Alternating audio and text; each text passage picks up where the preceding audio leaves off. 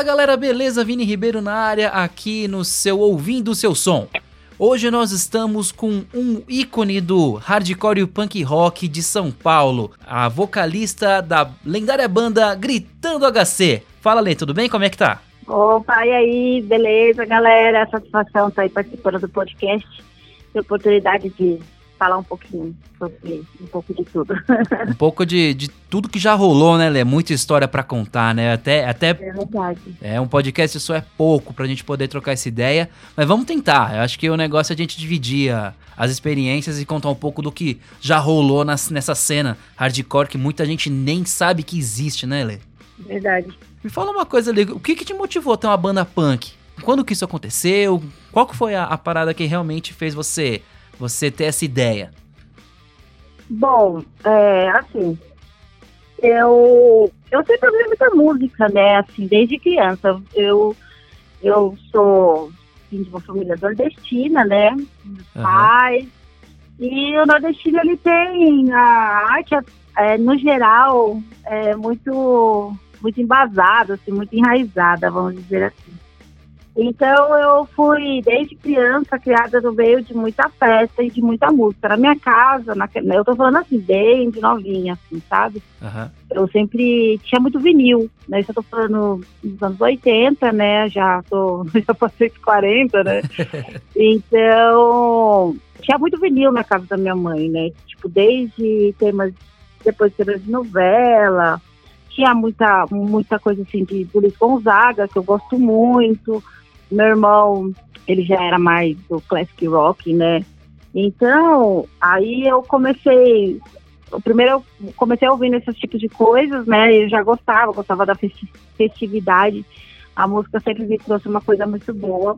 E aí eu comecei a fuçar, né, nos, no, nos compactos, né, que tinha. Eu gostava de abrir o disco. E naquela época, né, meu, então era, tinha muito disco que tinha era, que era álbum duplo, que tinha muitas fotos. Eu adorava, eu adorava ficar viajando. Pegava aquele, aqueles, acho que é do, do Breed, né? Do John Travolta, eles show. Aquele, aquele clássico, né, meu? Uhum. Que era um duplo, né? E eu ficava vendo aquelas fotos daquele filme. Eu, caralho, velho, que foda. E aí eu comecei a ouvir Led Zeppelin, essa parte já do meu irmão, né, meu? Nazaré, tinha Secos e Molhados, tinha Bee tinha Beatles, tinha muita coisa. Uhum. E entrei numa fase que aí, bem no comecinho ali, tinha alguns, começou a entrar os programas de TV, né, que tocavam hard rock, e que, se eu não me engano, acho que era o Clip Clip, alguma coisa assim, e tinha um, tocava, tinha um outro programa que só tocava metal. Estou falando meados, aí começo dos anos 80, ou talvez meados dos anos 80. Uhum. E eu via, né, meu, eu via a Heart, meu, mina com aquele cabelão gigante, eu, caralho, velho, e tipo, mano, eu sempre pegava alguma coisa, algum objeto, e sempre aquele objeto para mim era o meu microfone.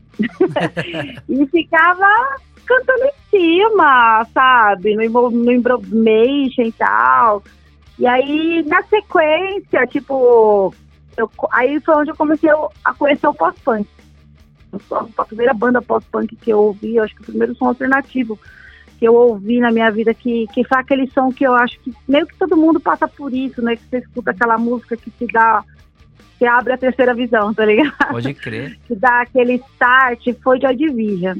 Eu ouvi Joy e eu falei, cara, é, é, eu, eu falei, mano, é isso, sabe? Tipo, pra, pro momento, pra época que eu vivia é, misturado com as dificuldades da, da, da minha própria família. É, já naquele, naquela época eu já via a, a diferença, né, meu, social que era, eu já me questionava com aquilo, aquilo me revoltava muito, por que, que era tão difícil para mim, tão fácil para outras pessoas, né, é, o preconceito, muito preconceito, sabe, eu, tudo aquilo eu já, eu já percebia. E no, e no, e no São Punk foi aonde eu consegui me encontrar no espaço de poder, além da minha identidade, me identificar com tudo, com todas as músicas, com as bandas que eu ouvia, com aquilo que estava sendo dito, aquilo me representava. E então eu acho que assim, eu nunca, naquela época eu não imaginava em ter uma banda, mas eu sempre quis ter uma, mas eu achava que as coisas eram tão difíceis, era um sonho tão, tão distante, né? Pra, pra minha, minha realidade, né, meu, na periferia, cara, tipo, de um bairro foda, era barra pesada, era um, muita coisa, assim, misturada, e esse monte de coisa misturada eu encontrei no som punk, que foi a época que eu comecei, que aí eu ouvi, conheci o Cólera, conheci Inocente, conheci Rasporão, conheci Grinders, Lobotomia, estou é, falando assim de bandas nacionais, né? Uhum. Foram bandas que me influenciaram, né? E, que, que eu que foi o que eu falei, porra, meu, tipo, é isso, mas até então ainda, aí conheci o skate punk, conheci Dead Kennedy, mas tipo assim, foi uma informação tudo de uma vez, tá ligado? eu fui buscando e fui conhecendo, tinha um programa na, na época também tinha um programa aí, aí eu comecei a andar de skate, também já ali, ali eu já também já estava passando por vários tipos de preconceito, porque por questões de cor de pele, por que, eu não ouvia, eu ouvia punk e não ouvia samba, é, porque ali onde eu morava era desse jeito, tá ligado? Uhum. Tipo, era tudo uma novidade. É, ali acho que era meio que meio que me. Eu desbravava as coisas, porque eu buscava o que tinha uma verdade comigo. Eu não queria fazer uma coisa que todo mundo fazia. Eu não me identificava com o samba, não me identificava com o pagode, não me identificava com nada disso. E era isso que acontecia no meu bairro. Pode crer. Né? Qual bairro e aí que parece era, uma menina. Oi? Qual o bairro que era, Lê? Então, eu, eu sou. Eu nasci na Vila Medeiros, né? Nasci na Vila Maria e tal, mas uhum. a minha família, era tudo da Vila Medeiros, né? Na época, a Vila, meio Vila Medeiros, meio Vila Ed, assim, né? Tipo, eu morava bem no front, tá ligado? Pode crer. E era paga pesadíssima. Aí, de repente, aparecia, mano, uma mina com um visu que era um visu que você não, não, não tinha...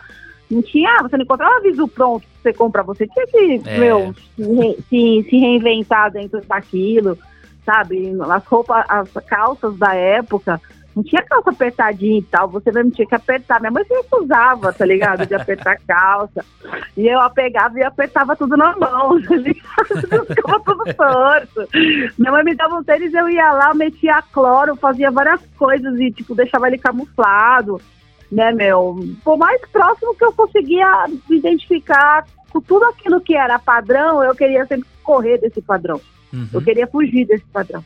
Então, pô, uma mina, tipo, adolescente, mano, já andava com skate, tinha já cabeça raspada, franjão, boné, aba de Kennedy. Uhum. Porra, mano, acho que se o pessoal visse um, ET, visse um ET, não ia se surpreender tanto do que me ver daquela forma. Né? Então, tipo, o preconceito foi dentro da minha família, lógico, óbvio, né? Porque eu sou a primeira a, a, a me rebelar com tudo.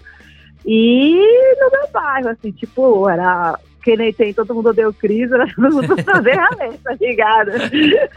Ah. a, galera queria, a galera queria me pegar, velho, de qualquer jeito, assim, sabe? Ai. Mas, enfim, foi uma fase, né, fase de escola também, depois tudo foi sendo aceito com o tempo, né, mas eu tive que, que ligar muito, até até eu aí eu andava de skate também. Eu sempre gostei muito de, de fazer coisas, né? Tipo, na escola não, eu o mais perto que eu cheguei de música, de executar música, eu participei de fanfarra, né? uhum. né? Já cheguei a tocar, toquei, acho que eu não lembro, eu toquei algum instrumento de sopro na hora, na época, eu não lembro.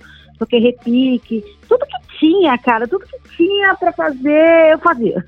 o que eu podia fazer, isso da escola pública, então naquela época era outro rolê, né, meu? É do que era hoje, né? Então eu ainda peguei o finalzinho ainda de das fanfarras que tinham. É, antigamente ainda é. tinha um pouquinho, né, de, desse lance da educação musical. Hoje em dia é zero o negócio, né, cara? Sim, sim. Então foi assim, foi o primeiro contato com música de questão de criação de ritmo, uhum. sabe? Foi dentro da fanfarra. Foi, foi, foi ali, né? E quando eu entrei na fanfarra, eu já estava já tava começando, já ouvi um som, já estava começando, conhecia Ramones, já conhecia algumas coisas. Então, assim, ó, era uma coisa meio que é, diferente no, no meu bairro, E diferente na escola, diferente dentro da minha casa. então era diferentona. Porra, da hora. Esse negócio que você falou é muito importante a gente enaltecer, cara, porque olha aí o exemplo, né? É, eu, eu, já conversei em outros podcasts com a galera também que também é músico, que também faz um som, que faz um autoral, até que faz cover a importância da educação musical na escola, porque olha aí o, como, como o negócio é, te influenciou e, porra, fez você fazer uma da, é, montar uma das maiores bandas de punk rock, assim, do Brasil, cara. Então, é. né? Então, olha a importância que a educação musical pode ter na vida de alguém. E além disso, também fez com que você tivesse uma, é, uma educação social diferenciada também, que às vezes você poderia ter descambado pro outro lado se não, se não fosse a música, né, Lê? É, a galera tinha que ter essa consciência, né? Sim, devia ter muito, como você mesmo fala, essa pauta musical. Uhum. A pauta do, do esporte também Sim. é uma coisa que também muda muito a nossa cabeça. Da escola mesmo, era escola estadual, escola pública. Né, tinha, às vezes, aquelas competições de Olimpíada, que eram das Olimpíadas de escola, vamos dizer assim, né? Uhum. Então, a gente ia lá naquele clube, no Tomás Amazônia, que é da Zona Norte, tá ligado? Que clube que é esse? E lá tinha, né, meu, as competições de salto em altura, salto à distância. Mano, tudo que eu podia participar, cara. tudo que eu pude fazer. Eu acho que não é nem à toa que hoje eu tô com o joelho todo fodido. Mas, assim, e, tinha, e eu lembro que na quadra da escola, final de semana, é, teve uma época que eles liberavam pra gente. Na frente da rua dos, das duas escolas, tinha uma, na rua da escola tinham duas escolas, uma na frente da outra. Uhum. E ficava assim, várias redes de vôlei, quadra liberada. Então, quando não era, não tava jogando vôlei, tava, tipo, na, no, no tempo, né? Pegava o skate, ia pra Reverendo, que era outra ladeira lá do lado, andava com os moleques, descia a ladeira, sempre gostei de fazer downhill. Não sei fazer nada de skate, meu, minha, meu lance sempre foi mais de velocidade. Uhum. E, e foi assim, essa minha adolescência assim, foi, foi bem ativa. Aí, aí conhecia comecei a conhecer as casas alternativas, que foi o primeiro retrô. Tinha uma outra casa chamada Trade House, que foi a primeira na, na Alameda Jaú, que era uma casa gótica e tal. E lá onde eu comecei a conhecer as tranqueiras. Ah, comecei a conhecer a galera do rolê, Sim. né, meu? Tipo, aí veio. Passou o primeiro filme de gangue foda, que foi o Warriors. Quem não queria ter uma gangue naquela época? Uhum. Puta, mano, é muito história, assim, sabe? Então, a dali eu também conheci, conheci um, um pouco em gangue, mas eu nunca. Não, mas foi um pouco tempo, assim, tipo, foi pra saber como que era, né? Uhum. Só que eu não me identifiquei, eu vi que aquilo não, não, não era ainda o que eu queria, aquilo não me, não me completava em nada. Uhum. E, mas foi lá onde eu conheci o Donald, né? Sim. É, o Donald também era dessa mesma gangue, mas o tempo que eu, que eu frequentava, ele estava ele tava, ele tava afastado, né? Que ele estava doente, ele estava doente por causa do trabalho e tal. E aí no último dia que eu fui, que não, que eu não ia querer mais, foi o dia que ele estava lá. Aí foi lá onde a gente fez uma amizade. E, dentro, e nessa amizade já veio que, entrando numa outra pergunta sua, né? Uhum. De onde surgiu o Gritando HC. Foi daí, né? Foi quando eu conheci o Donald nessa gangue. Eu lembro que a gente ficou trocando uma ideia lá na Praça do Correio, no, na madrugada. E aí uhum. dali a gente não se desgrudou mais, né? Então eu acho que estava no nosso DNA. Ele tinha falado para mim, é, oh, vamos fazer um fanzine, né? E, e assim, eu era sempre, sempre, fui muito sempre de fazer as coisas. E aí eu fiz um fanzine, fiz um fanzine como, como podia, né? Com papel sulfite, uhum. canetinha, ali eu expressava minhas ideias, eu, opa, aí já deu aquele estalo, oh, isso é legal.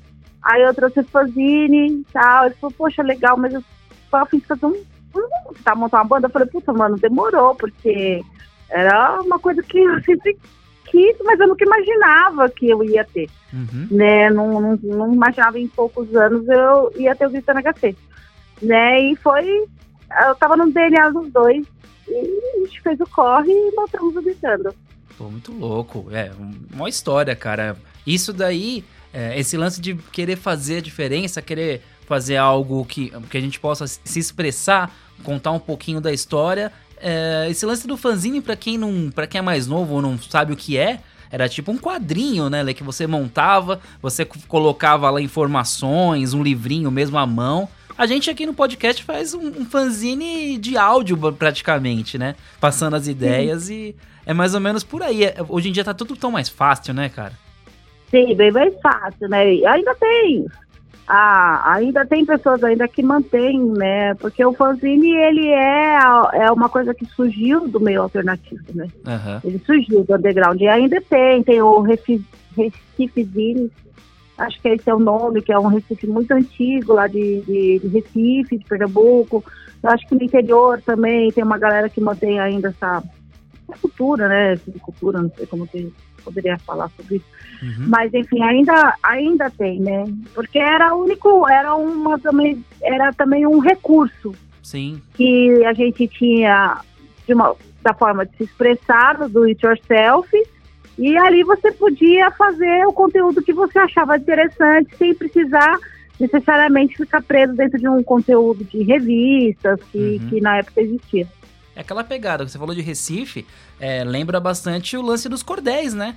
Que eles. que, que tá enraizado na, na cultura de lá, né, cara? E é muito legal, Sim. né? Você é louco. Aham, uhum. é assim, tem é, cordel ali, é, acho que praticamente em todo o território nordestino é uma cultura enraizada também. Pode crer. Faz parte, né, da, da história, né? Sim, você é louco. Bom, e depois de tanta, tanta história, o, vocês montaram o Gritando em 94, não foi? Foi, foi em 94. É, assim, meados de 93, eu conheci o Donald, é, eu estava no terceiro colegial. Eu, eu, estudei no. Eu fiz o meu colegial técnico lá no Industrial, uhum. né, lá na Vila Maria. Conheci ele, eu estava nesse último ano do, do Industrial. Foi, foi dali que a gente, finalzinho de 93, né, que eu já estava me formando. Aí foram surgir as ideias, ele já tinha Antes Não Morrer, ele cantava esse, essa música, ele até falou, pô, olha esse som que eu cantava e tal. Por quê? Tem por quê?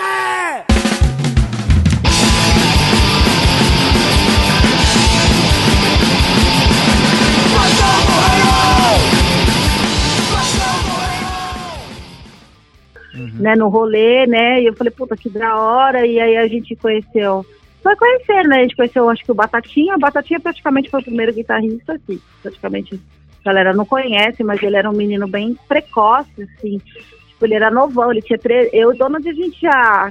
Eu tava com. Tinha acabado de fazer 18 anos, uhum. quando eu conheci o Donald, e o Batatinha acho que tinha 13 anos. 13, 14 anos. Ele era um adolescente ainda, mas o moleque já tocava guitarra horrores e já conhecia muita banda. Ele começou a tocar guitarra bem precoce também, com 10 anos né? Então a gente já tinha um, um, um bom baseiro ali, né? Um, uma boa, um bom guitarra base. Batera foi mais difícil, né? Batera sempre foi difícil. É, é fogo, né? né? Pra quem tá uma banda, batera a gente teve aí batera, tinha aí teve o, o Corcorante, que era um amigo nosso que quebrou um galho. O irmão do Donald não sabia tocar, mas também já estava conhecendo os sons e começando aí a gente pediu para fazer umas, um, um, baixo para nós, arriscar um baixo. Ele também ele é autodidata, né? Aprendeu a tocar sozinho. E aí a gente tocava, se arriscava a tocar nas garagens, sabe? De garagem de amigo, antes de ir para uma um, uma casa mesmo de pra tocar, tá ligado? Aí foi ali que foi, tipo, ah, o comecinho do comecinho comecinho, tá ligado? Uhum. E aí depois aí já entrou o Eduardo, né, que já tocava batera mesmo, já, já, já era do rolê. Aí foi o Hit, eu já conheci o Hit da escola, o Hit, né, o baixista que gravou os discos comigo até o, o, o, Terra, de Lobis, o Terra de Lobisomens, né, que foi o último, o último lançamento. É, conheci o Hit, o Hit já, o Hit estudava na mesma escola que eu. Eu e o Hit a gente é amigo de escola. A gente viveu dançando jazz, de maiô, de, de polaina. De... pegou toda essa, pegou parte dessa fase minha, do skate, do vôlei e tal. E aí a gente tava precisando de um guitarra e de um baixista. Aí eu trombei o, o Hit lá na Vila Medeiros, né? Fazia muitos anos, fazia, não, fazia um tempinho já que eu não via ele, né? Porque comecei a namorar com o Donald, né, meu? Eu já tava com esse lance de banda. O Hit também já tinha uma experiência nas bandas da, da, da vila, né? E mas ele tocava guitarra. E aí eu falei, puta, Rita, eu tô precisando de um, de um guitarrista, né? E ele falou, ah, é, guitarrista, eu tô tocando baixo, de um guitarra baixo, eu tô tocando baixo. Eu falei, caralho, velho, não tocar guitarra? Eu falei, ah, mas faz um tempo já que eu tô, eu tô no baixo. Uhum. Aí eu trouxe ele pra banda, depois ele a, a, conheceu o Renato, o Renato tocava numa banda chamada Dance Public. Aí trouxe o Renato, né? Isso eu tô falando na formação, pulei uma fase, isso eu tô falando na formação do primeiro disco. Antes disso, tocava, a gente gravou no estúdio no Druidas, na Vila Maria, a gente gravou a demo. Uhum. Aí era eu, o Hit, o Donald, o Eduardo, que era a bateria, e o Dil, uhum. né? Aí o Dil, o Dil ficou pouco, poucos meses com a gente, no meio da gravação da demo ele saiu, entrou a Mauri. Aí a Mauri concluiu a demo, ficou, acho que fez poucos shows com a gente. E aí depois disso, ficou um tempo sem guitarra, que aí o Renato entrou para gravar o, o, primeiro disco e tal, né? E aí o primeiro disco já vem da base da demo. Legal. É, no Druida que muita gente passou por lá, né? Passou, acho que Fogo ah, Cruzado, é... né? Sim, Druida é uma enciclopédia. eu vim da Zona Norte também, lá de, lá de São Paulo. É, hoje, hoje a gente tá aqui em Guarulhos, aqui, não ouvi som, mas eu, a minha formação foi toda Tucuruvi ali também, Vila Gustavo. Depois eu já toquei também, eu, acho que era em 2000, 2001 também, quando eu tinha banda. Eu toquei muito à noite, depois eu acabava lá no, na, na, na Júlio Bono com a Gustavo Adolfo lá no Dono da Noite, para poder matar a larica no meio da madruga. Também que é um lugar lendário pra galera da noite, né, Lê? Você é louco. Zona é, Norte verdade. é. Legal. Ah, você tá falando de lendário lugar da noite, também uma outra coisa que também, né, foi uma coisa que também me influenciou pra caralho. É. É, antes de, do Gritando, antes de eu conhecer o Donald, eu ia muito no programa do Kid Vinil. Ah, que legal. O, o Bo, Boca Livre. Era Boca Livre TV Cultura, né? Uhum. Isso, o Boca Livre. E eu lembro que as gravações rolava toda se eu não me engano, era toda terça-feira. E ali foi onde eu vi muitas bandas ao vivo, bandas de hoje, que ainda estão nativas, bandas antigas dos anos 80, uhum. mas eu vi muita banda ali, tá ligado? E eu vi lobotomia, eu cheguei a ver, cheguei a ver cólera, eu vi inocentes, eu vi o Lune, mano, tipo, cara, vi é, o gueto, né, que nem vou entrar nessa parte do gueto, porque o gueto para nós, lembra do G, U, T, ó, aquilo para nós era o hip hop. G,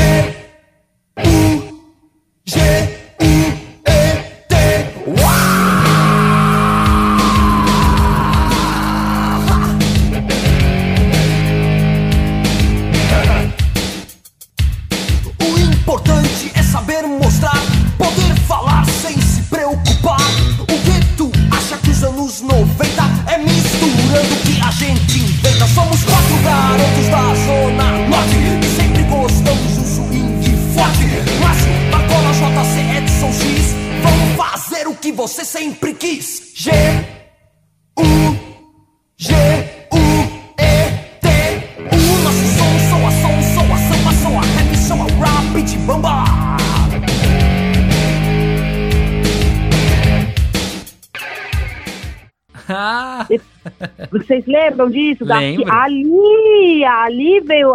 A, a, gente não, não tinha. Depois as coisas foram entrando nos eixos, né? O hip hop, como cultura de rua, incluindo grafite, com rap, papapá. Uhum. Mas para nós ali, aquilo era o hip hop. Chamava-se, não chamava-se de rap, chamava-se hip hop.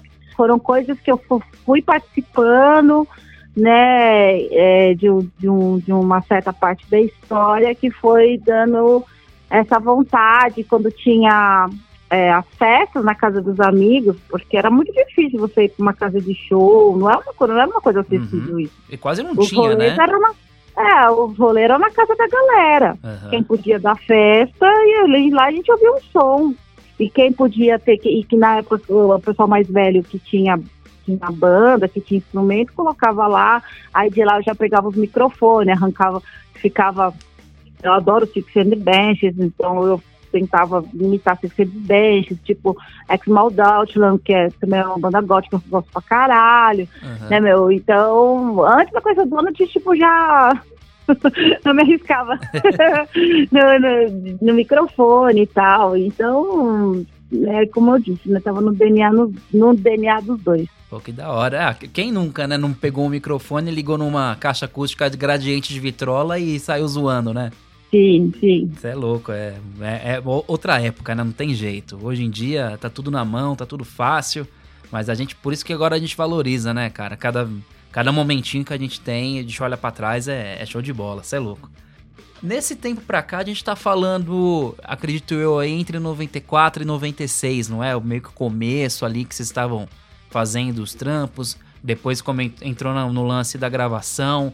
Anos 90, né? No meio, pro, no meio pro fim dos anos 90. E a gente enfrentava um lance muito complicado, que hoje em dia gera muita polêmica, que é a questão do machismo, né? Que muita gente fala que é, um fala que é mimimi, outro vai leva para um lado, outro leva para o outro. Como que era para uma mulher, como você disse também que tinha precon sofrer preconceito com o lance de vida periferia, uh, filha de nordestino, como que era para uma mulher? Como que funcionava o machismo, o preconceito? Quais são as piores coisas que aconteceram com você, cara? Deve ter história pra caramba, né, cara, que, de superação. É, então, assim, como eu disse antes, né? É, como eu sempre, assim, eu meio que fui desbravando coisas durante, no meio de uma época que a gente, eu não chamava de machismo, né? Porque isso foi uma coisa que veio com o tempo, porque né, o tempo vai dando explicações para nós o, o que é o que. Uhum. Né? Para mim, eu, eu, eu entrava dentro da base tipo de preconceito. Eu sempre falava, naquela época eu falava que era preconceito, né? Uhum. E esse preconceito que eu, que eu passava, né? Que hoje posso dizer machismo, esse machismo ele vinha de todas as esferas. Não só de homem, mas de meninas, de mulheres também. Uhum. Principalmente muito de mulheres né, de não aceitar ser, ser uma pessoa diferente, de você não fazer parte de um de um de um X grupo, sabe, de você não ser igual. É, então, assim, já era uma coisa que eu já vim passando, né, antes de ter banda. Só que eu era foda, tá ligado? Porque é, quanto mais eu me sentia provocada, mais eu tinha vontade de fazer entende? Tipo, não, eu tinha. Aquilo me mexia muito comigo. Eu tinha mais vontade de. Eu tinha mais força, sabe? Mais. Estava com raiva. É lógico que, que machuca, magoa. Depois da banda, é, foi, foi, foi, foi mais difícil até do que nessa fase de adolescente. Uhum. Pra mim, sabe? Foi porque foram coisas que aí, quando existiu a, a banda, ela já existia, e eu comecei a passar por isso. Na época, quando eu estava com, com o Donald, era mais, é, mais por debaixo dos panos, sabe? Uhum. Mas depois que o Donald faleceu, foi, foi mais pesado, muito mais pesado, porque aí você já tem aquela coisa do amor, do amor pelo aquilo que você está fazendo, você entende? Uhum. Tipo, a entrega daquilo que você, da sua vida. E aí, aonde mexe com, com a gente de uma forma muito, muito lá dentro, sabe? Então não foi fácil, não foi fácil mesmo, sabe? Foi, foi muito difícil. É, aquilo me revoltava muito, tô falando daquela época, né, quando eu assumi a banda sem o Donald, uhum. né? Tipo, eu tive muito apoio, isso eu não vou deixar de falar. Eu tive muito apoio mesmo. Mas eu tive uma parte que não essa parte que não que, que eu não tive o apoio que eu precisava, que eu gostaria de ter, vamos dizer assim, talvez me, me, me criou certas feridas que hoje eu consigo, que eu acho que já talvez estejam resolvidas, não sei. Eu ficava muito entristecida porque eu não entendia por que, que existia o contra, por que, que as pessoas eram contra sendo que já, eu já tinha a minha vida, já existia como um ser humano e com a identidade do, do que eu já fazia antes de conhecer o Donald, uhum. sabe? Então eu não conseguia entender, eu não entendia por que, as pessoas eram contra. Ficar, porra, mas é, tipo, isso é dor de cotovelo, qual o problema, cara, de, de ser uma mulher? Sendo que na, lá, tipo, fora do Brasil, na época tinha muitas bandas, né, meu, com representatividade feminina. Uhum. E, e, eu fiquei uma época, um, um, bom tempo. E aqui, aqui no, no Brasil, eh, tipo assim, eram, eram camadas de, de preconceitos. Dentre eles, não só o machismo, mas outros preconceitos também, sabe? Porque o Gritando HC, como no todo, também era uma banda que, que sofria preconceito, uhum. mesmo com o Donald. Porque a gente veio de uma época onde, o, quando passou o som, o punk dos anos 80, aquele auge, e depois aquela, a, aquilo foi caindo por causa do excesso de tretas e foram perdendo espaço etc. Na época que a gente começou a ir para a rua, que veio essa nova leva de, de, do movimento que foi ali do, dos, anos, dos anos 90, a gente ficou sem banda para curtir. A gente não tinha show para ir. Uhum. A, a, essa galera da, da, vamos dizer assim, dos anos 90, a gente era adolescente, entendeu? Então não era todo mundo que tinha, que era difícil você entrar no, no, nos, nos shows depois, tipo, menor de idade, era muito mais, era a coisa era mais difícil, sabe? Uhum. É, você ter menos de 18 anos e entrar num show, sabe? Pra ter, assistir um show de uma banda de fora era mais difícil também. A gente era novo, né, meu? Não tinha, não tinha grana, ninguém trabalhava. Então a gente pegou essa fase uma fase que, que tipo, as bandas tinham parado tudo. Não, não tocavam em São Paulo mais. Aí sobrou o quê? Sobrou as gangues, sobrou as tretas. sobrou tudo que tinha de ruim, tá ligado?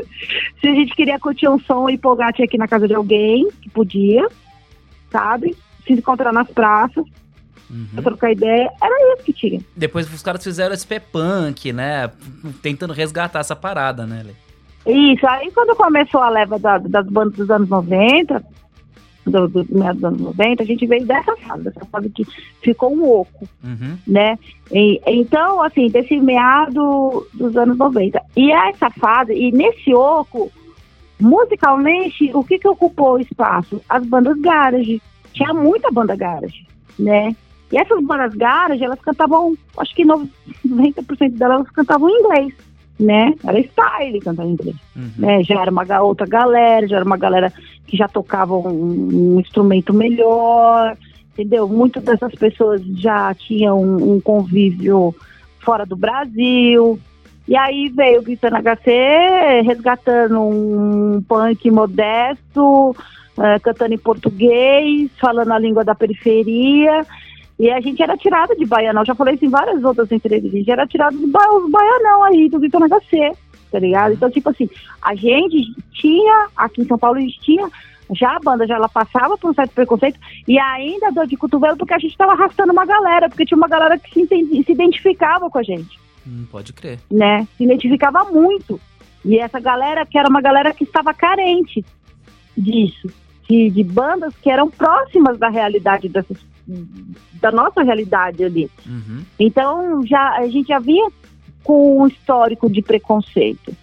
E aí, quando aconteceu tudo que aconteceu, quando o Donald faleceu e tal, aí veio o lance, já, aquele preconceito já tinha meio que morgado, mas aí, aí veio o lance do, do, da questão do machismo, né? Porque, porra, meu, tipo, pessoal, eu, o Donald era um cara muito, muito carismático, também do mesmo jeito, fazia muita colete, uma coletividade. Então as pessoas sentiram e sei lá, meu. Então, naquela fase que eu fiquei sozinha, em vez de, de, é tipo assim, a pessoa, às vezes, ela é cruel sem ela saber o quanto que ela tá sendo cruel. Uhum. Eu vou até falar uma coisa aqui que até faz um pouco do assunto, mas dentro do assunto. Claro, vai lá. É, eu, vou, eu vou comparar, tipo, o Champion. O Champion, o que aconteceu com ele, né, uhum. depois da, da morte do, do, do, do Charlie Brown, do, né, do, do Chorão. E logo na sequência, ele tentou, né, seguir com a banda. Aí veio aquela, aquela caralhada de pseudo-fãs, vamos dizer assim, porque eu acho que a pessoa que é fã de verdade, ela quer ver o bem, ela quer ver a continuidade, independente de qualquer coisa que aconteça, uhum, sabe? Sim. E essas pessoas feriram ele. Chamaram ele de coisas que não deveria, porra, mano. O cara tava com. O cara é irmão, independente do, do, do, de qualquer coisa que tenha acontecido pessoal entre eles. Mas ele também fazia parte do, do Charlie Brown e um puta músico. Sim. Sabe? Então, assim, no momento de fragilidade, no momento que ele perdeu o, o melhor parceiro dele, né? E quando ele tentou continuar, ele foi, mano, tipo, as más línguas ajudaram, foi um gatilho.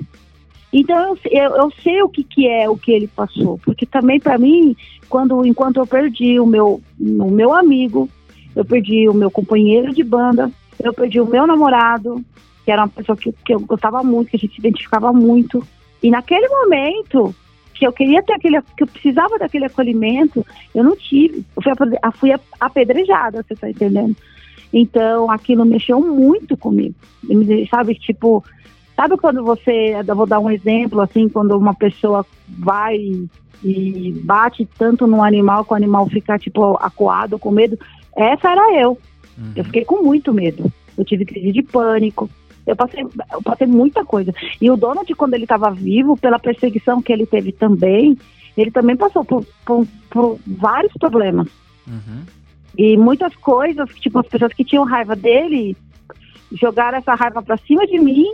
Aí, somado com o preconceito que eu passei na época, que eu também não, eu não consegui entender. Poxa, que eu ficava assim, porra, mano, mas a galera não gostava tanto do Gritando HC, porque por que não torce pela continuidade da banda? Por que querem fazer isso? Por que estão fazendo isso comigo? O que, que eu fiz para essas pessoas?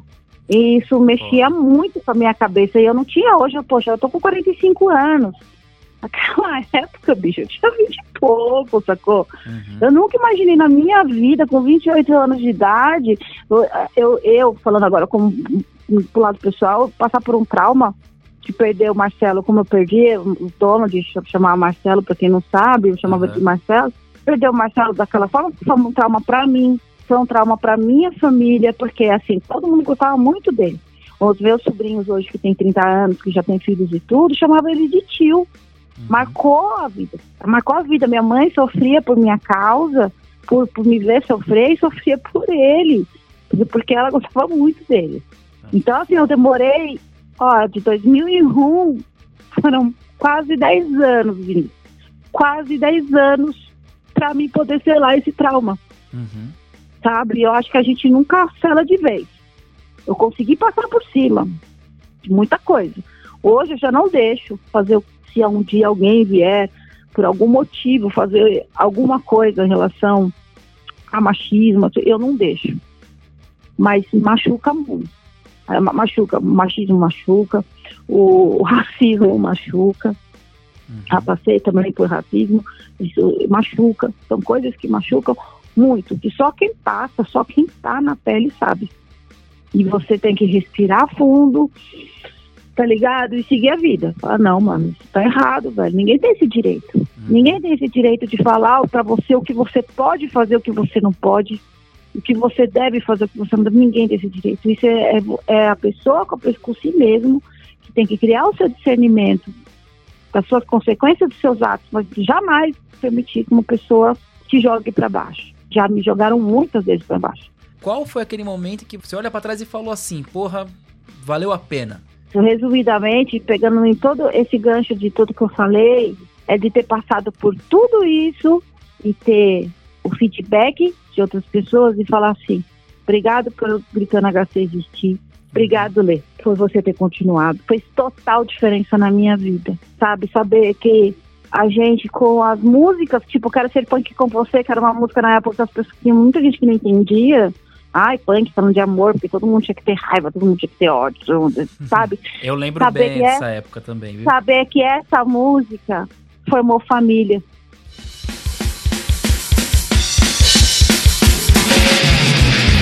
A menina da sala ao lado Tá me deixando apaixonado Quando a vejo no intervalo Com seu cabelo arrepiado Porque você se veste assim É tão difícil olhar pra mim Quero sentir sua magia. Me ensino cada dia Ser o que quero ser Oh, oh, oh ser como você Ser o que quero ser.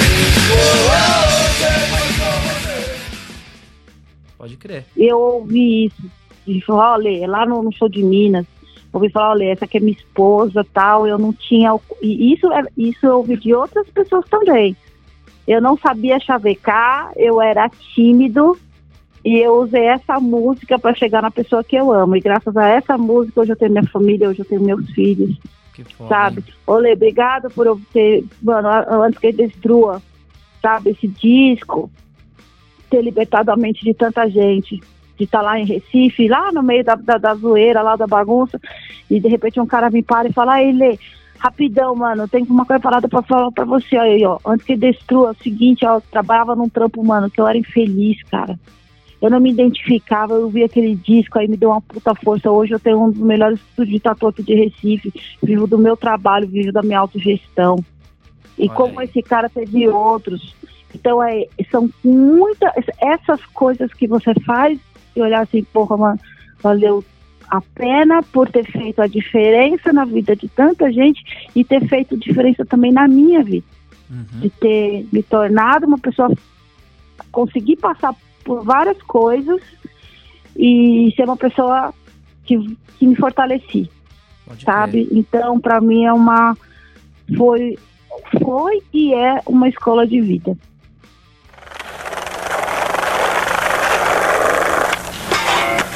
Asgard! Destrua!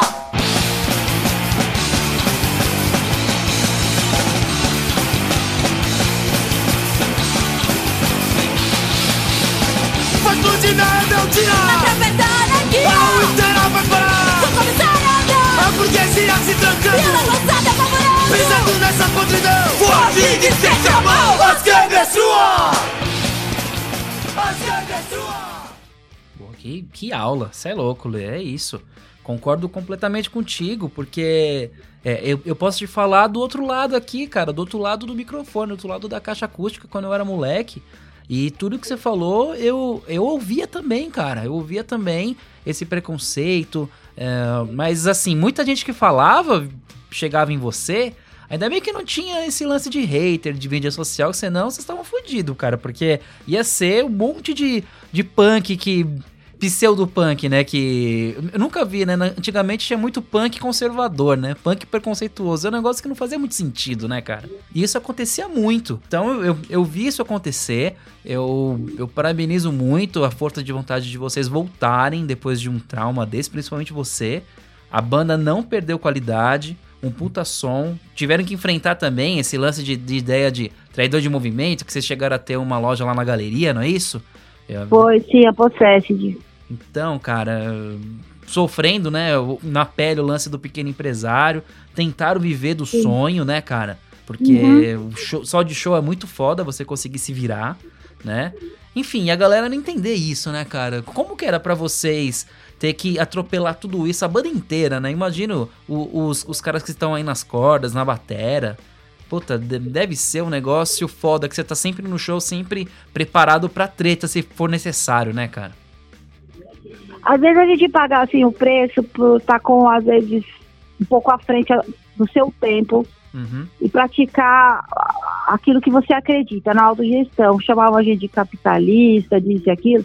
Só que é o seguinte, mal eles sabem o quanto de negro a gente ajudou, sabe? O, o Donald passava por... Não estou falando, preconceito veio também comigo, mas também ele também passava pra caralho, tá Sim. ligado? A gente passava juntos, né? Depois ficou a bola só pra mim, mas passávamos juntos o preconceito. Só que tinha um apoiava o outro.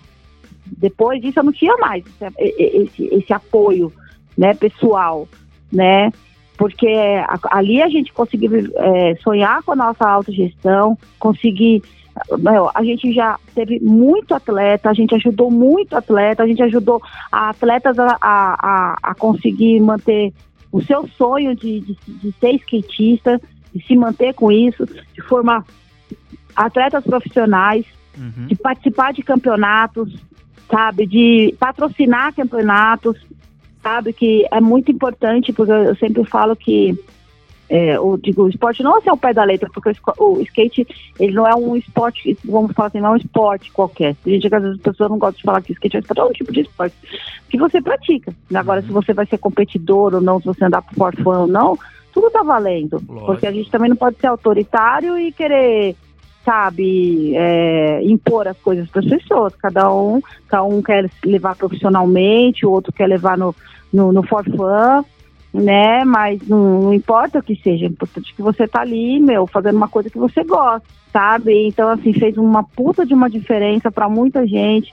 às vezes na ideia, às vezes, porra, mas quantas vezes eu tava ali na posição, chegava, meu, dava às seis horas, uma galera colava depois das seis, ia lá bater um papo, fazer um happy hour, dar uma aliviada na pressão da vida, saca? Uhum. Então, assim, pessoas que pensam dessa forma preconceituosa são muito limitadas. Elas olham muito só para o seu, seu próprio umbigo, né? Não conseguem entender que você, se você é libertário, você tem, você tem que ser você não está fazendo mal para ninguém, Uhum. sabe? Você não está atravessando a vida de ninguém, você não está atravessando o lado de ninguém. Você está fazendo o seu e está somando com outras pessoas. É isso que interessa. É isso que importa. Não é a pessoa querer ser autoritária e achar que aquela verdade que uma pessoa pensa é uma verdade totalitária. Mano, isso é uma coisa totalmente errada. E é por isso que esse mundo tá essa merda. Uhum. Porque a pessoa ela vive dentro de uma bolha. Cada pessoa tem uma bolha, tá ligado? Se você acha que aquela bolha tem que ser totalitária, você tem que impor a sua bolha para as pessoas, não é assim que funciona a vida. E é por isso que a socie- a sociedade tá essa merda, esse autoritarismo, sabe? Tipo, é, eu, pelo menos assim, resumidamente, é, o- é o que eu é o que eu penso, assim. Claro, não. Entendo e concordo contigo. Agora, partido político virou time de futebol, né? Uma coisa muito louca. O negócio andava pra ser algo diferente, né? Pra ser pra gente ficar cada vez mais crítico, cada vez mais é mais seletivo, mas não, a gente acabou descambando para um outro lado que na real não ajuda ninguém, né, cara? E a gente hoje a gente tá gravando aqui esse podcast em 2 de junho aqui no meio da, da pandemia do coronavírus e é, é, as ações desses políticos, essas ou a falta delas, faz com que a gente fique preso em casa agora e, e a gente acaba sofrendo, a gente que morre, a gente que fica doente, é o hospital que falta e tudo isso daí vem dessa, dessa falta, a, a falta do conceito libertário, né, cara, que a- fica todo mundo aplaudindo o autoritarismo a troco de nada, né? É, é muito louco isso, né, Lê? Por pura maldade, bicho. É? Maldade, né, mano? Maldade, falta de empatia. É foda. Bom, mas vamos falar de coisa boa. No, em todos os rolês, vocês aí praticamente inventaram um, um estilo dentro do punk, né? O punk já é um, um gênero do rock. Vocês inventaram, acho que, outro gênero do rock, que é o, o anti-skate de strua, né? Que veio, que é o skate punk. Cara, é, é muito louco pensar isso. Vocês é, reinventaram o negócio, como você disse lá no começo, dentro de um momento em que não é, vocês pegaram um vácuo, um vazio de bandas, de, de tribos, enfim, e, e misturaram duas coisas que deram muito certo e depois veio uma cacetada de banda fazendo a mesma coisa, né, cara? E acabou sendo um expoente aqui no Brasil. Nesses shows e tudo mais, qual foi o, o lugar? Você lembra qual foi o lugar mais bizarro que vocês tocaram? No meio do punk, acho que deve ter alguns aí, né? Pra contar pra galera, algum lugar curioso, assim, que vocês fizeram um show. Ah, sim, tipo, eu vou falar assim, eh, você tinha falado como bizarro, mas na verdade eu vou trocar a palavra bizarra por inusitado. Pode crer. Teve algumas coisas inusitadas. Isso eu vou falar, eu vou falar um que foi dois. Tá. Um foi em Marujá, que era pra. A gente chegou a lembro, né, que o Blaus, né? Eu não esqueci o nome da banda dele, acho que era do pessoal do Penchado, eu não lembro. Aí falaram assim, puta, mano, vamos tocar lá no pátio de um. na garagem da. Do mercado, que vai ter vai ter som, que vai ter patrocínio da cerveja de uma marca lá que eu não lembro, não sei o que. A gente imaginou que ia ser um puta, né, meu? Caralho, vamos, vamos nessa, né? Aí a gente chegou em Arujá, mano, não tinha, não tinha nada, não tinha som. Eu lembro que tinha até uns capinhos, eu lembro que a gente falava assim, caralho, velho, a gente vai ter que carpir aqui primeiro pra fazer o show. E aí, não, mas vai acontecer, vai acontecer, por, e, no, e, tipo, não foi, e aí no fim a gente, eu lembro que a gente foi tocar no, no tipo um ferro velho, Uhum. tudo improvisado, né? E aí foi a, a banda, foi o Grito HC, eu não lembro as outras bandas que estavam junto. E foi muito louco, porque a gente tocou, no- tocou nesse ferro velho improvisado, era um ferro velho todo é, decorado, assim, tinha vários grafites. E aí a gente começou a, a- a- Quando a gente começou a tocar, começou a. E era na frente de uma delega, delegacia, né? Uhum. E começou a colar uma parte de gente, começou a colar, tipo, a galera do som, começou a colar família, de repente começou a colar uns skatistas, os caras trouxeram um cano que a gente chamava de rock slide, né, cano pra dar rock slide, né, meu. Com os canos de rock slide, aparecia um tiozinho bêbado, tipo, mano, junto, e, mano, e tocando pra que cadeia na frente da delegacia, tá ligado? E, e de caralho, mano, a gente vai ser preso aqui. Esse, isso foi uma, tipo, foi uma coisa inusitada, assim, que aconteceu. Teve uma outra também que nesse mesmo esquema, que ia ser numa chácara, que ia ter também patrocínio da cerveja, que não sei o quê, que ia ser. Meu, eu, eu não lembro onde era essa chácara. Eu só sei que, que, meu, era um lugar que, no fim, acabou ficando todo mundo bêbado, meio, tipo, mano, os carros tudo atolaram. não tinha nem como dar tranco no carro, porque todo mundo cheio de barro. Sabe, tipo, coisas assim. Isso eu tô falando da época, da época do Donald, assim, né? Aham. É, foram coisas assim inusitadas de coisas bem antigas, assim, que, que eu acho que de tocar, mano, de inúmeros shows que a gente fez, esse foi uma das coisas assim que eu achei bem, bem, bem, bem legal, assim, de, de lembrar agora no momento. Porra, da hora. E, e vocês têm história, já tocaram com muita banda grande também. É legal a galera saber que nem tudo são flores, né? As coisas acontecem. É cada produtor que enfia a gente em cada cilada, né? Que no, no dia a dia é foda, né? É, é microfone que falha, equipamento que não rola, né? Lê? Isso aí acontece demais, né? Eu lembrei de outra aqui, ó. Que Fala foi, aí. foi muito. Esse aí foi muito louco também. A gente tocou. Esse, tudo da época do Donald, sabe por quê? Porque assim. É. Era mais precário. Então as coisas pra acontecer, era, era mais fácil as, as coisas improváveis acontecer. Depois de um tempo, né, meu, quando eu assumi a banda, já, já, já a, a, o underground ele já tinha um certo recurso. Então, é, as roubadas eram um pouco menos, né? Mas essa época foi, foi essa foi foda, tipo, essa foi no interior, é, Sorocaba, e eu lembro que a gente saiu daqui, eu lembro que tinha a Kombi do Mesquita, que era um pessoal da Caos Punk, e a gente foi tocar nesse interior e tinha trocentas bandas, velho. Tinha banda pra caralho, começou de tarde, e aí o Gritando HC ia ser a última banda, acho que tocou umas sete, oito bandas.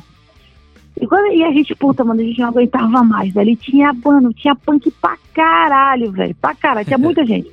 E o pico era, não era um pico pequeno. E quando a gente foi fazer, porque é, porque é, puta, mano, a gente olhou, cara. Tinha, mano, muita polícia. Mano, acho que o pessoal da cidade se espantou com a situação. E eu acho que o prefeito lá da cidade mandou até cavalaria, bicho. A gente tomou uma geral, mano. A gente tomou uma geral. Mano. Tipo, mas todo mundo, não foi só as bandas. Aí eu, eu lembro do dono e falou assim, porra, mano, a gente toca pelo menos uma música. Falando pro Gambé, mano, não, vai sair daí. Aí desligamos tudo, aí todo mundo tomou geral, todo mundo que tava no, no show. Aí os, os policiais, tipo, separou, né? Quem tinha moicano de um lado, quem não tinha moicano do outro. As minas ficou dentro do pico, a gente teve que tirar a roupa, tirar a blusa, tirar a sutiã. Mano, foi uma, uma palhaçada a parada, tá ligado? Puta, mano. E, sabe, tipo, deu, deu mó trampo no fim do entregação, não tocou e ficou isso aí na história da cidade. Eu acho que quem tava ali sabe que nunca mais vai esquecer. Nossa, que foda. Qual, qual que é o nome da cidade? Sorocaba. Ah, de Sorocaba. E hoje em dia Sorocaba tem uns picos da hora pra, pra show, né? Hoje em dia. Ah, Sorocaba é massa. E você consegue contar pra gente, Lê, quais são é, os shows que você que você guarda no coração, que você fala, porra, esse show aí foi foda. Sei que vocês já tocaram com muita banda legal, muita banda até gringa. Cara, qual, qual é o show que você consegue comentar com a galera e falar, olha, esse aqui foi foda, cara. Foi foda por causa disso. Conta pra gente aí. Ó, vou- assim, tipo assim, não tem o melhor. Porque Eh, nessa história de 25 anos a gente fez inúmeros shows muito, muito marcantes, né? Então Uhum. eu vou começar com dois antigos, que foi a primeira vez que, que a gente tocou com a banda gringa, que foi com o Misfits. Se eu não me engano, acho que foi a primeira vez que eles vieram pro Brasil. Uhum, que responsa, É, foi, é, se eu não me engano, foi na Broadway. Esse show foi maravilhoso. Depois teve com o Dead Kennedy, que me marcou muito, foi meu primeiro show sem o Donald, Uhum. né, meu? E logo, tipo, não tinha nem dado três meses, né, que ele faleceu. Mas também marcou pra caralho, além de ser uma banda que me influenciou demais e pelas circunstâncias emocionais no qual me encontrava. Aí eu vou falando do. Teve o primeiro show, esse também foi com o Donald, que foi o primeiro show em Minas, que foi foi Gritando HC. Foi, se eu não me engano, esse foi o primeiro show do Gritando HC que a gente tocou fora do estado. Primeira vez foi pra Minas Gerais, em BH, Uhum. né? É, a gente tocou. Puta, mano, desses dias até um cara me falou desse show e não ficou. Foi foda, porque, mano, a gente chegou lá, tinha skate punk pra caralho, pico lotado, galera no visu, tipo, Finlândia mesmo. E, cara, foda pra porra esse show, lotado com, tipo, fila. Aí, todos os shows de BH, de- que a gente fez em BH foi foda. E falando dos mais contemporâneos, dos mais recentes, a gente fez um com rock humanitário que foi foda, foi do HC Sepultura, Paul Dayano, para 13 mil pessoas. Nossa. Aí a gente fez esse de, um de Guarulhos, que foi no Feira Mix também, que foi animal. Também era um show que eu tava já eu no vocal sozinha. Uhum. Também não esqueço. Os shows do Nordeste, o- os de. Desde a primeira vez que a gente foi, e os- o show dos 20 anos de Gritando HC, todos os shows foram fudidos pra caralho em Recife, Maceió, foi animal. Tocou a primeira vez longe pra caralho, que foi Paulo Afonso, que é bem, bem assim, lá pra, pra dentro da Bahia. Uhum. E o de 25 anos agora também, o, esse de Maceió me marcou muito, foi muito grotesco, tá ligado? Tipo, dando uma pincelada assim, de cabeça, que foram. Ah, e teve um também que a gente tocou no Festival da Vivo, com dois palcos, também foi foda. Teve um outro na Broadway também, com dois palcos, com, com só com bandas do- da época, dos anos 90, todas as bandas daqui, ah, os shows de de Balneário Camboriú, todos foram fodidos demais, sabe? Primeira vez que a gente foi pra Porto Alegre, ah, o show que a gente fez com o CJ Ramones no Caxias do Sul também foi foda. Ah, mano, tipo, teve, teve muitos shows aí. Cê é louco. Pouquinha história, hein, Lê? Você é louco. E agora, se você pudesse olhar pra trás, Lê, e voltar no tempo e conseguir falar com a Lê de 15 anos, cara, que tava lá no comecinho, lá na escola, lá no industrial, o que, que você falaria pra ela? Ah, eu acho que seria uma coisa ser menos, menos ingênua Uhum. e mais ligeira, porque antes eu achava, eu me achava que eu era muito ligeira, tá ligado? E nisso eu me, me fodi muito e eu era, e hoje eu reconheço que eu era muito ingênua, Uhum. sabe? E muita coisa. Eu acho que se eu tivesse menos ingenuidade, talvez eu teria me machucado menos, tá ligado? Na, durante o percurso da vida. É, cara, é. Quando a gente é adolescente, a gente acha que nada vai acontecer com a gente, que a gente tem peito de aço, né? É foda, né? Ah, a gente acha que a gente sabe pra caralho. É. E aí se fode pra caralho depois com o tempo. Eu tinha tomado, tipo, galera tinha me passado menos pra trás. Eu não tô falando isso só em relação de questão de banda, não. Eu tô falando de, de até de trabalho mesmo, sabe? Uhum. É, eu sempre fui uma pessoa de acreditar, sempre acreditei muito nas pessoas. E essa coisa de acreditar demais, isso me deixou já muitas vezes em más, em lençóis.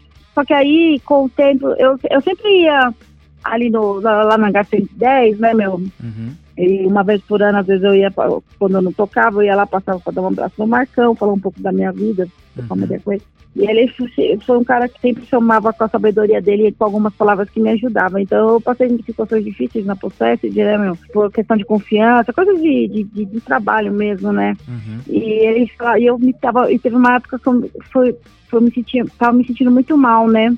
De uma, uma coisa que, me- que aconteceu, né, meu? De, de, e aí ele falou, porra, Lê, é, não deixa de ser o que você é, né, meu? Se você da sua ídole confiar, continue confiando. Se você fez isso e a pessoa te, te traiu, vamos dizer, que era, foi traição comercial, essas coisas, é, não faça a sua parte, sabe? Então aquilo me deu um puta alívio no coração, porque eu, durante aquele ano, eu me senti muito perdida. Uhum. E ele me falou isso, e isso me deu me deu um start assim, falar, ah, meu, não pode crer, mano, eu não vou deixar de ser quem eu sou por causa de, de pilantragem de outras pessoas, tá ligado? Que queriam aproveitar da forma que eu sou pra poder se dar bem, né? Por isso que eu digo que quando se eu fosse, se eu tivesse como voltar pra trás, eu ia trabalhar melhor essa questão de ser menos ingênua e ser um pouco mais mais atenta com as coisas. Todo mundo, todo mundo tem que ficar de pé atrás, não tem jeito. Mas também a gente não pode perder a nossa esperança no ser humano, né, cara? Que É, Senão, né, não tem nem por que a gente tá aqui, né, Lê? com certeza. É foda. Bom, e agora só pra gente finalizar então, quais são os planos do Gritando, Lê, agora, depois de 2020? Como que tá a agenda de vocês? Como que as coisas vão andar? Tem coisa programada? Conta um pouquinho pra gente aí. É, então, eu passei, assim, 12 anos é, com uma, uma, uma formação depois do Donald, né? Aham. Era eu, Toninho, o Dil e o Hit. Eu tenho um baixista que é o Pablo, lá no Nordeste, né? E tudo tem um tempo. E, enfim, aí eu acabei trocando a, a formação, precisava, era necessário dar um gás novo, né? E, e aí tem o Cris, que fez um ano comigo, né? Como, como baixista da banda. E eu troquei, né? Tipo, aí entrou mais um guitarra, hoje eu tenho trabalho, tem dois, botamos uma formação de cinco, depois de anos com formação de quatro, Uhum. com quatro pessoas, quatro músicos, né? Agora tô com dois, guitarristas, o Léo da Jailhouse, que é batera, né? O Japa, o Cris e o Fabão, que são, meu, tipo, eles são da, fazem parte da história do Gritando HC Uhum. né? Então era uma coisa que também foi uma coisa muito boa que eu precisava dessa desse sangue novo, né? Dessa de- de- dessa dessa galera. E a gente estava pronto para estar agora esse ano na tour de 20 anos do, do disco antes que destrua. Estávamos é, já produzindo sons, músicas novas para gravar um novo disco com essa formação.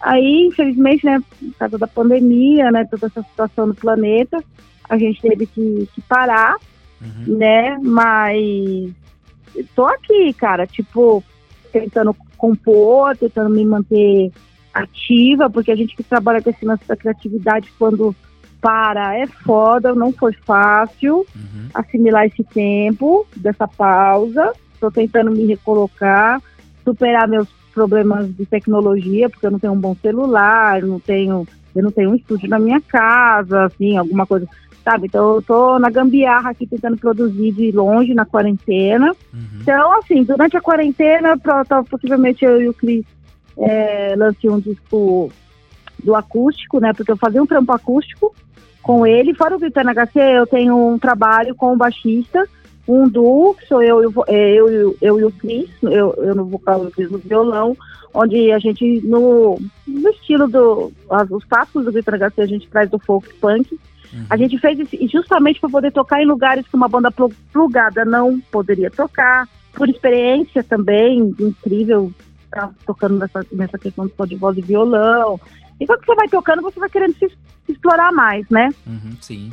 Então, vamos ver se a gente é, grava, faz algumas coisas agora esse ano, mas o ano que vem, disco novo, esperança de uma vacina, a gente poder se imunizar, a gente poder voltar pro estúdio, a gente gravar um bom disco, né, meu? Já aproveitar, galera, escuta o Terra de Lobisomens, que foi o último disco aí que a gente produziu em estúdio, um puta descasso, escutem que vale a pena. É, agora a gente vai produzir um novo disco o ano que vem, né? E voltar aos shows, que assim, que o universo conspire a favor, Uhum. né?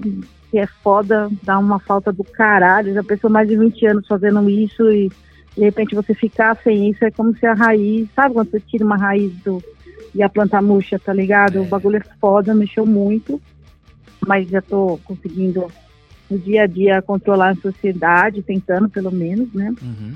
E uma outra coisa que também que eu tava fazendo pro ano que vem, eu tava no meio de uma produção que eu peguei as músicas do Gritando HC e passei ela pro ska e pro reggae.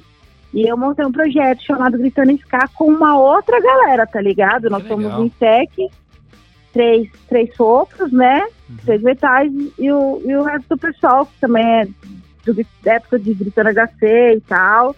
E uma experiência foda. E eu tava em plena produção, com, com o acústico, com a, com a banda, com o Gritando HC com a formação nova, Uhum. e com o Gritando Ska, fazendo isso, e tudo isso parou, né?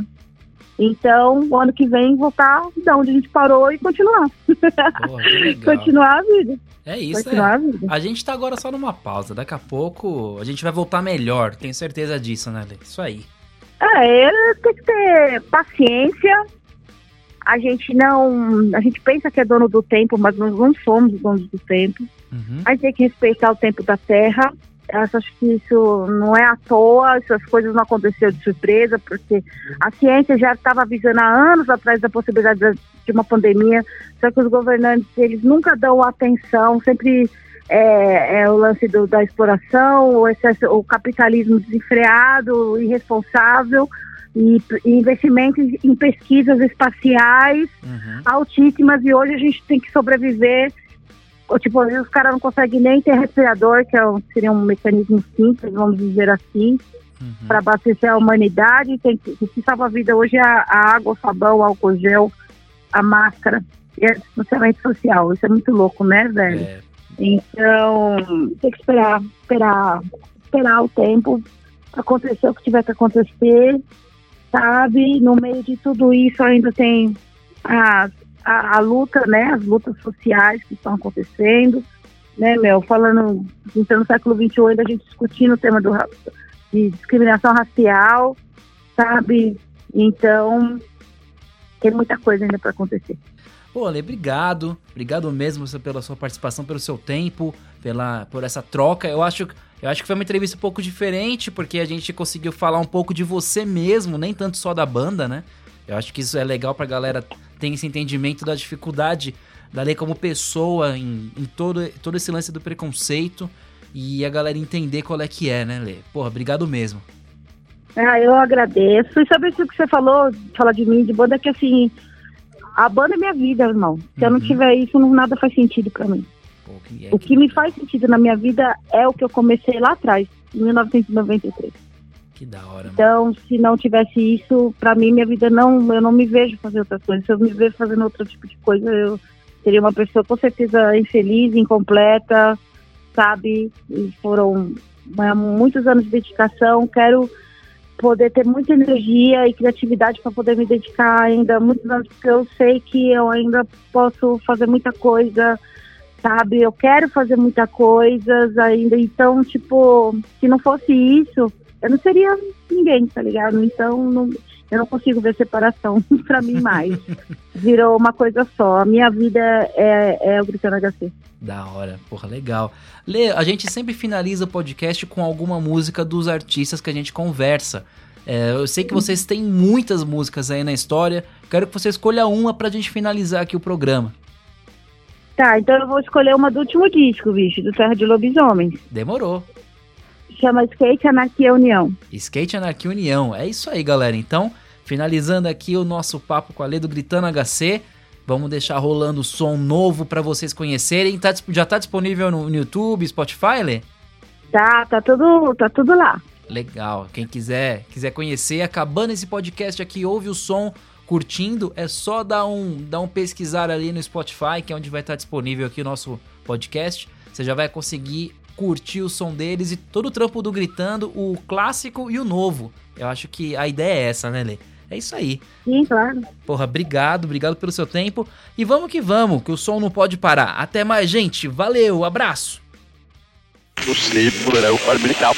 O Parque de Ibirapuera era o berço do skate do início de street. E aí isso chegou pra ele, já tava tendo uma repressão da polícia. E ali já tinha uma manifestação da nossa galera que chamava Ibiraboy. Pô, que essa molecada aí tá folgando. Tá vindo um monte de moleque de skate aqui, fechando a cidade de São Paulo. Aí ele veio até o parque e decretou a proibição na cidade de São Paulo.